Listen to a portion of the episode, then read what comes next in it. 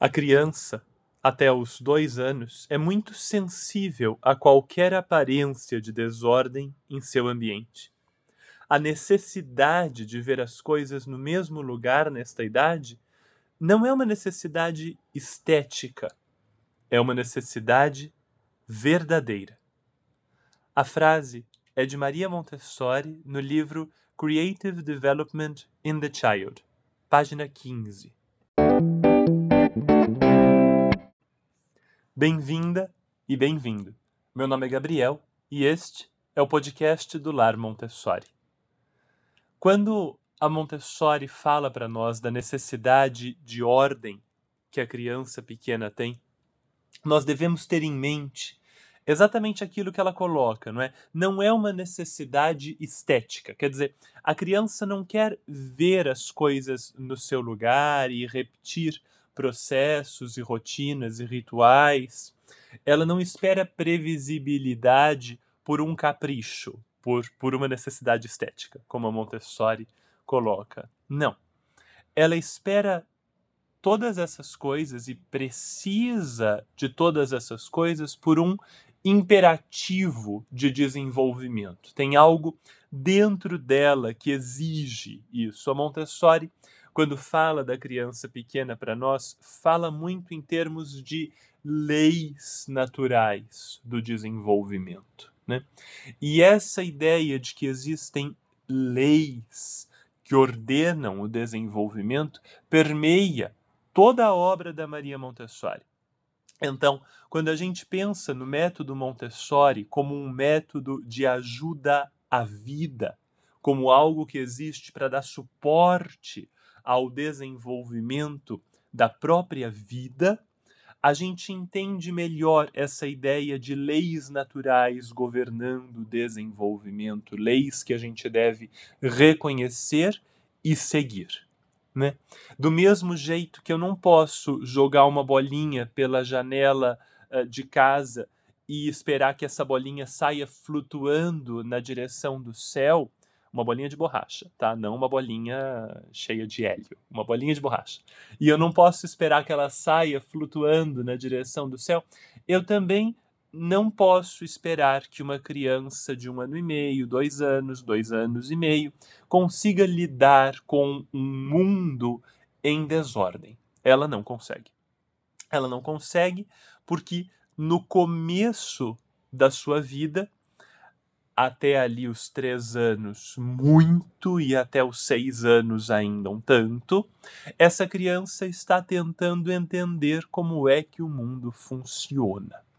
E quando você não sabe como é que uma coisa funciona, uma forma boa de desenvolver essa compreensão é perceber padrões. Então, se você não sabe, por exemplo, o que uma palavra quer dizer, é claro que você, adulta, adulto, tem a opção de olhar no dicionário e descobrir, né?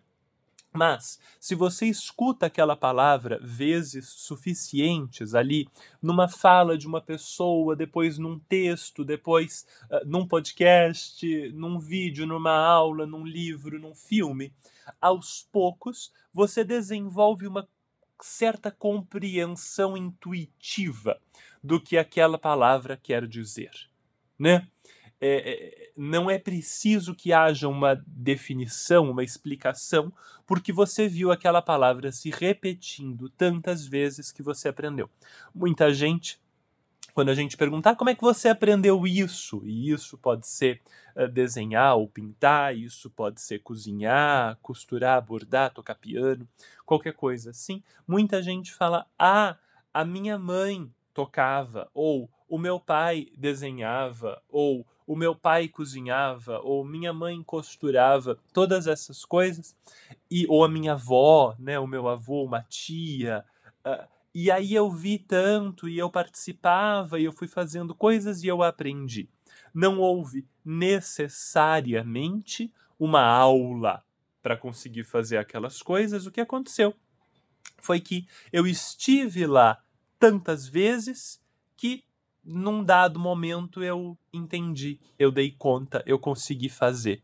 Né? Por quê? Porque eu percebi padrões, coisas que se repetiam e eu fui fazendo essas coisas até que deu certo. E então eu tenho dois fenômenos acontecendo ao mesmo tempo aí. Um primeiro fenômeno é que pela repetição dos padrões eu entendo como o mundo funciona. E outro fenômeno é que quando eu entendo como o mundo funciona, eu aprendo como funcionar no mundo. E a criança está tentando fazer essas duas coisas. Então, uma criança muito pequena, uma criança de um ano e pouquinho, quando olha ao seu redor, ali no quarto, ou na sala de casa, ou na sala da escola, ela não sabe o que esperar. Ela realmente não sabe o que esperar, porque ela ainda não tem memória né? Ela nasce com a capacidade inata de ter memória, mas ela não nasce com memória. Ela precisa criar no seu próprio cérebro, na sua própria consciência, a capacidade de lembrar. Ela não nasce com isso pronto, né? E aí, essa criança, então, começa a reparar. Isso a criança consegue fazer rápido. A reparar. Ela, ela olha para todas as coisas com enorme interesse, com aqueles olhos brilhantes, enormes, interessados, que enxergam o invisível. Né? A Montessori disse isso e depois Saint-Exupéry, o autor do Pequeno Príncipe, disse isso de novo. Né? A criança enxerga o invisível. E ela enxerga o invisível porque o interesse dela é enorme, e é claro que a gente pode chamar esse interesse de amor. A criança ama o mundo. E uma forma de amar, uma forma que a gente nem sempre lembra que é uma forma importante, mas uma forma de amar é compreender. E a criança, porque ama o ambiente, ama o mundo, se interessa, se conecta, ela busca entender. E nessa busca de entender, ela precisa de ordem. E existem aí três tipos grandes, importantes de ordem que precisam estar presentes na vida da criança. Três tipos assim inegáveis, inegociáveis de ordem que precisam estar presentes na vida da criança. Um primeiro tipo de ordem é a ordem no espaço. Um segundo é a ordem no tempo. E um terceiro é a ordem nas relações e nos comportamentos. Então, vamos ver cada um desses tipos de ordem. A primeira ordem, a ordem do espaço, quer dizer que cada coisa tem o seu lugar e esse lugar é sempre o mesmo. Cada coisa tem o seu lugar e esse lugar é sempre o mesmo. Então, assim, Uh, o livro vai na prateleira de livros. O brinquedo vai no armário, ou na prateleira, ou na caixa de brinquedos. Uh, a caneta vai no suporte de canetas, no potinho onde eu guardo as canetas. A louça vai na pia, ou no armário, ou no escorredor de louças. E há então um certo padrão a Montessori conta uma história de uma criança pequena, aproximadamente dois anos, que desatou a chorar em casa desesperadamente. O pai ou a mãe, não me recordo, tinha acabado de chegar em casa, estava trazendo um guarda-chuva seco na mão, e aí largou o guarda-chuva em cima de uma mesa, em cima de um aparador, assim, e foi viver, né? E essa criança desatou a chorar desesperadamente. E a mãe tentou coisas e, e, e, nada funcionava, essa criança continuava desesperada. E a Montessori ficou olhando para o ambiente, tentando entender. E aí pegou o guarda-chuva que tinha sido largado em cima do aparador e colocou o guarda-chuva num suporte para guarda-chuvas que ficava perto da porta da casa. E a criança imediatamente parou de chorar. Deu uma suspirada, uma soluçada de final de choro, mas parou de chorar imediatamente. Numa outra história, aconteceu uma coisa parecida com um casaco. Uma mãe carregava o casaco no braço e a criança começou a chorar e a falar alguma coisa muito difícil de entender, mas que a Montessori entendeu como casaco ombro, casaco ombro. E então a Montessori pegou o casaco dessa senhora, que era amiga, colega dela, e colocou no ombro, e a criança imediatamente parou de chorar. A criança espera que as coisas estejam no seu lugar, especialmente quando ela é bem pequena. Nem sempre uma criança vai reagir a uma coisa no lugar diferente ou no lugar errado de forma tão enfática, tão extrema, mas ela sempre vai reagir de alguma forma. Ela precisa que as coisas estejam no seu lugar. Essa é para ela uma segurança que lhe permite fazer coisas diferentes. Assim, a criança se sente corajosa, encorajada a fazer coisas diferentes quando ela sabe que ela vai, faz a coisa e volta, e quando ela volta, ela vai encontrar o mundo exatamente como o mundo estava. Ela não tem muita certeza de como o mundo funciona, quais são as leis que governam a realidade. E por isso, ela fica o tempo todo atenta a essa realidade, tentando identificar essas leis. E quando alguma coisa sai do caminho, quando um objeto está no lugar errado, por exemplo, essa criança fica confusa e essa confusão a faz sofrer. E ela se sente menos encorajada a conseguir a sua própria independência. E vamos lembrar que uma criança de dois anos agora sabe andar, sabe carregar algumas coisas, consegue fazer coisas por conta própria. Então, ali por um ano e meio, dois anos, dois anos e meio, a ordem do ambiente é muito importante, porque ela sabe que ela pode tentar fazer coisas novas, ter sucesso ou fracassar, que quando ela retornar ao ambiente as coisas vão estar exatamente como estavam. Não vai ter surpresa. Claro que a gente nem sempre consegue manter tudo exatamente no mesmo lugar. E não é preciso, mas é preciso que haja previsibilidade. Então, assim, você não vai conseguir manter a louça sempre guardada no armário, no lugar correto. Sempre vai ter um copo sujo, um prato sujo, um talher sujo. Enquanto a gente estiver vivo, vai ter louça, não é? Então, a gente não consegue manter a perfeita ordem. A gente não consegue manter uma mesa de trabalho ou de estudo sempre impecável, porque uma mesa de trabalho ou estudo é um espaço de processo. Então sempre vai ter um livro, um caderno ou um computador aberto, uma caneta jogada, uma nota adesiva, alguma coisa um pouco fora do lugar. E isso é tudo bem. A gente precisa garantir previsibilidade.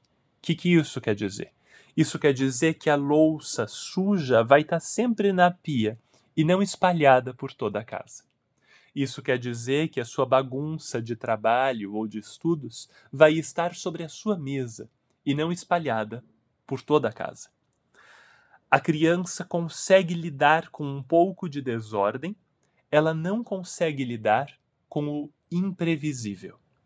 E a Montessori vai dizer para nós, um pouco antes dessas frases que a gente leu aqui no começo desse episódio do podcast, ela vai dizer: aos três anos e meio, a criança não se importa mais com a desordem. Isso é verdadeiro para algumas crianças, com algumas crianças demora um pouquinho mais, ali pelos quatro anos, varia pouquinha coisa, mas é verdade que depois de um tempo a criança não se importa mais com a desordem, ou se importa muito menos, porque ela já sabe como o mundo funciona e ela sabe que um prato fora do lugar não quer dizer que o mundo está fora do lugar, só quer dizer que o prato está fora do lugar. Mas existe um segundo tipo de ordem que ainda é importante para a criança dessa idade, que é a ordem do tempo, a ordem das rotinas e dos rituais. Essa ordem dura, assim, a importância dessa ordem dura um pouco mais, Sempre é importante uma certa ordem do ambiente para a criança, em qualquer idade. Mas a ordem no tempo é muito importante por mais tempo, porque ela é mais abstrata. A criança tem mais dificuldade de compreender o tempo, que ela não consegue ver, do que o espaço, que ela consegue checar inteiro numa batida de olhos.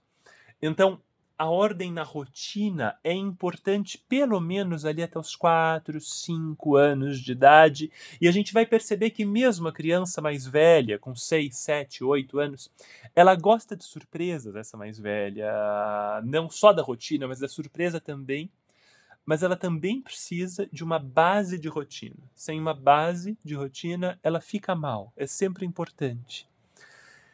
Para essa criança muito nova, no entanto, é extremamente importante o tempo todo. E isso não quer dizer que eu precise ter uma rotina pautada pelo relógio. Não quer dizer que sete da manhã eu acordo, sete e quinze eu tomo café da manhã, sete e vinte e cinco eu escovo os dentes. Não, não é isso. Não é uma ordem no relógio, na agenda, não. É uma sequência de rituais, ações que se repetem na mesma sequência todo dia e que acontecem, cada uma delas, do mesmo jeito todos os dias. Isso é da maior importância. Então, não é que eu acordo às sete, escovo os dentes sete quinze, não. Mas eu acordo, aí tomo café da manhã, aí escovo os dentes, aí troco de roupa, e aí, se tem escola, pego a mochila para ir para a escola. E todo dia eu faço essas coisas na mesma sequência e faço cada uma dessas coisas mais ou menos do mesmo jeito. Isso é importante. E é claro que às vezes eu não consigo controlar o dia inteiro, eu não consigo ter rotina, ritual pelo dia inteiro. E se eu não consigo, eu devo garantir as pontas. O começo da manhã e o final da noite, a rotina de acordar e começar o dia e a rotina de terminar o dia e ir dormir. Esses dois pedaços são da maior importância e devem ser garantidos sempre, com tranquilidade, com leveza, paciência, bom humor, aquelas coisas difíceis todas. E repetição. A repetição é o que dá o chão para a criança, o tempo é uma coisa muito abstrata.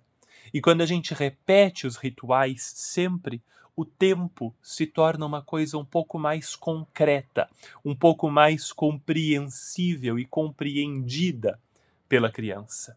E daí a criança se sente mais segura. E uma criança mais segura é uma criança que tem mais força, mais ânimo para experimentar coisas novas e para buscar, para conquistar a sua própria independência. A terceira forma de ordem de que a criança precisa é a ordem nas relações, e isso essencialmente quer dizer ordem no comportamento do adulto. Quer dizer que mãe, pai, a professora ou professor vão ter um comportamento previsível. É claro que a gente tem dias mais cansados e dias de mais disposição. A gente tem dias em que a gente está com o humor assim muito mais leve e dias em que a gente está com o humor um pouco tenebroso. E tudo isso tende a impactar a forma como a gente vai uh, se comportar, né? A forma como a gente vai se expor, como a gente vai responder, como a gente vai se relacionar com a criança pequena. E o que acontece é que se a gente deixa isso ser muito forte, se a gente deixa essa essa instabilidade do nosso humor impactar demais as nossas relações com a criança, tudo é muito difícil para ela. Ela nunca sabe o que esperar. Então a gente deve ter ali um conjunto de valores básicos, de virtudes básicas que a gente tente exercitar. A gente pode até ter uma ou outra técnica, mas a gente tem que ter também uma base emocional ali que nos permita reforçar sempre um conjunto de comportamentos. Por exemplo, você não quer e eu não quero uh, agir de forma estúpida com a criança pequena, de forma uh, pouco gentil, de forma rude a gente quer agir com a criança pequena com gentileza, educação, a Montessori vai dizer o melhor que houver em você e à sua disposição. E é isso, né? É claro que nem sempre é 100%, mas a gente deve se esforçar por uma certa estabilidade. A criança necessita dessa estabilidade. E aí, um ponto crucial em que isso importa são os limites que nós colocamos para a criança. Se nós tivermos limites demais, quer dizer, muitas coisinhas pequenas que a gente não permite, que tem que ser feitas de uma forma muito específica, a vida da criança fica muito difícil. E a nossa vida fica muito difícil, porque a gente precisa estar em total atenção o tempo todo para garantir que aqueles limites existam ali, sejam evidentes para a criança pequena. Por outro lado, se nós não tivermos certeza de quais são os limites que nos importam, a gente não consegue uh, garantir aqueles poucos limites ali na vida da criança e a criança fica entregue à própria sorte numa certa maneira. E de vez em quando eu vou proibir que ela suba no sofá, mas se num outro dia eu estou muito cansado e ela sobe no sofá de sapato, eu digo: "Ah, quer saber, também não vou interromper hoje, porque puxa, a vida é tanta coisa. Hoje eu quero descansar". E eu não interrompo. E aquela criança então fica sem saber se pode ou se não pode subir no sofá. Porque de repente deixa de ser uma coisa de ah, pode ou não pode subir no sofá e passa a ser uma coisa de pode subir no sofá quando meu pai está de bom humor, não pode subir no sofá quando ele dormiu pouco. E isso não é bom, porque a criança não consegue perceber regularidade nisso.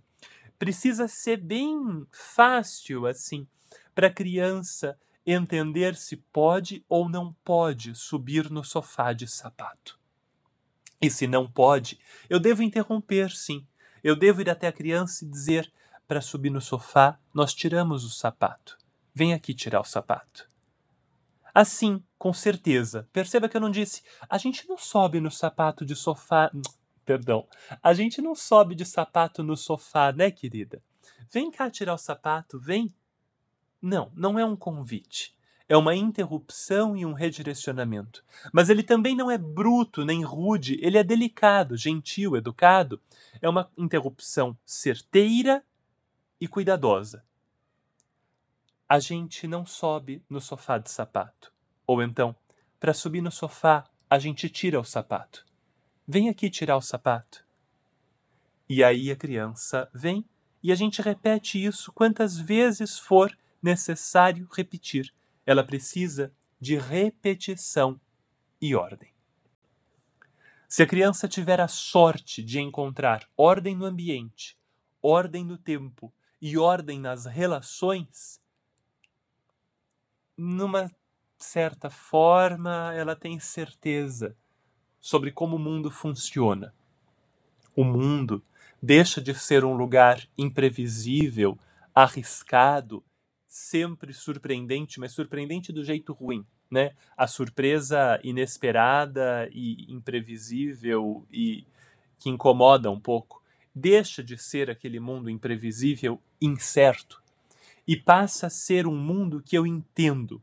E porque eu entendo o mundo, porque eu compreendo o mundo, eu consigo amar o mundo melhor. E eu consigo saber como eu devo funcionar no mundo. Isso ajuda na tranquilidade e na estabilidade emocional das crianças. Isso ajuda no bem-estar geral delas, no sono, na fome, em todas as coisas. E ajuda na coragem, na disposição, na iniciativa para conquistar a sua própria independência. Eu quero aproveitar para trazer para vocês uma pergunta que é feita com muita frequência sobre esse assunto. Mas antes, eu quero contar para vocês sobre um curso que o Lar Montessori tem e que ajuda muita gente a entender direito como é que a ordem funciona e como a gente pode ter relações melhores com as crianças. O curso Montessori Viver em Paz com Crianças é uma das melhores coisas que eu já fiz. É um curso que nos ajuda a entender as necessidades da criança. Por que, quando a gente não entende essas necessidades, a relação do adulto e da criança fica desgastada, cansativa e frustrante para todo mundo? E como a gente pode transformar essas relações. Eu estruturei esse curso para que ele fosse muito prático e realmente transformador. Então, na primeira aula, você já consegue mudar coisas na sua relação com a criança. O curso é pequeno, ele tem duas horas e meia, mas ele oferece para você reflexões suficientes para mudar uma vida inteira, uma relação inteira. Esse curso tem quase dois mil alunos hoje e eu já recebi centenas de mensagens de famílias me contando como as relações entre os adultos e as crianças foram transformadas. Se você achar que é para você, o link está na descrição desse episódio e você vai ser muito bem-vinda e muito bem-vindo. Pergunta muito válida sobre esse assunto é: tudo bem, em casa eu consigo garantir essas coisas, mas o que é que eu faço quando a gente viaja, quando tem um dia que eu sei que vai ser atípico, quando a gente vai passar um período fora de casa? E aí, gente, previsibilidade é o segredo sempre, sabe? Manter as coisas previsíveis o máximo possível. Então, conta para a criança para onde se vai, de que forma, de avião, de ônibus, de carro, a pé. Quanto tempo a gente vai ficar fora de casa, mesmo que a criança ainda não tenha uma compreensão total de tempo. A gente explica para a criança tudo que a gente pode, a gente mostra para a criança tudo que a gente pode, e uma vez no destino, a gente mantém naquele destino o máximo de previsibilidade que a gente puder. Então, no começo da manhã e no final da noite, a gente mantém a rotina. A gente tem rituais ao longo do dia que a gente repete todos os dias. A coerência no comportamento do adulto e nas relações pode se manter inalterada. Talvez ela até melhore, porque talvez a gente esteja viajando de férias e seja até mais fácil manter essa coerência do que no dia a dia comum. Então, a gente carrega a previsibilidade na mala e quando a gente chega no destino, a gente tira a previsibilidade da mala e começa a usar, sabe? E aí todo mundo fica bem. Todo mundo fica bem com ordem e regularidade, a criança se sente mais forte, mais capaz e vai curtir muito mais esses dias fora da rotina do que se eles forem completamente fora da rotina. Se for completamente fora da rotina, ela fica com medo. E se a gente puder manter rotina suficiente, ela se sente segura para aproveitar a novidade. Adoro receber perguntas é uma das coisas mais gostosas do meu trabalho. Se você quiser enviar a sua pergunta, na descrição desse episódio você vai encontrar um link para isso. Clica lá, grava a sua pergunta e ela pode aparecer num próximo episódio do podcast do Lar Montessori. Muito, muito obrigado. Foi um prazer conversar com você de novo. A gente se encontra na semana que vem e até lá, um ótimo dia e uma ótima semana para você e, sobretudo, um ótimo dia e uma ótima semana para as crianças que convivem com você. Meu nome é Gabriel, esse é o podcast do Lar Montessori e a gente se encontra na semana que vem. Até lá!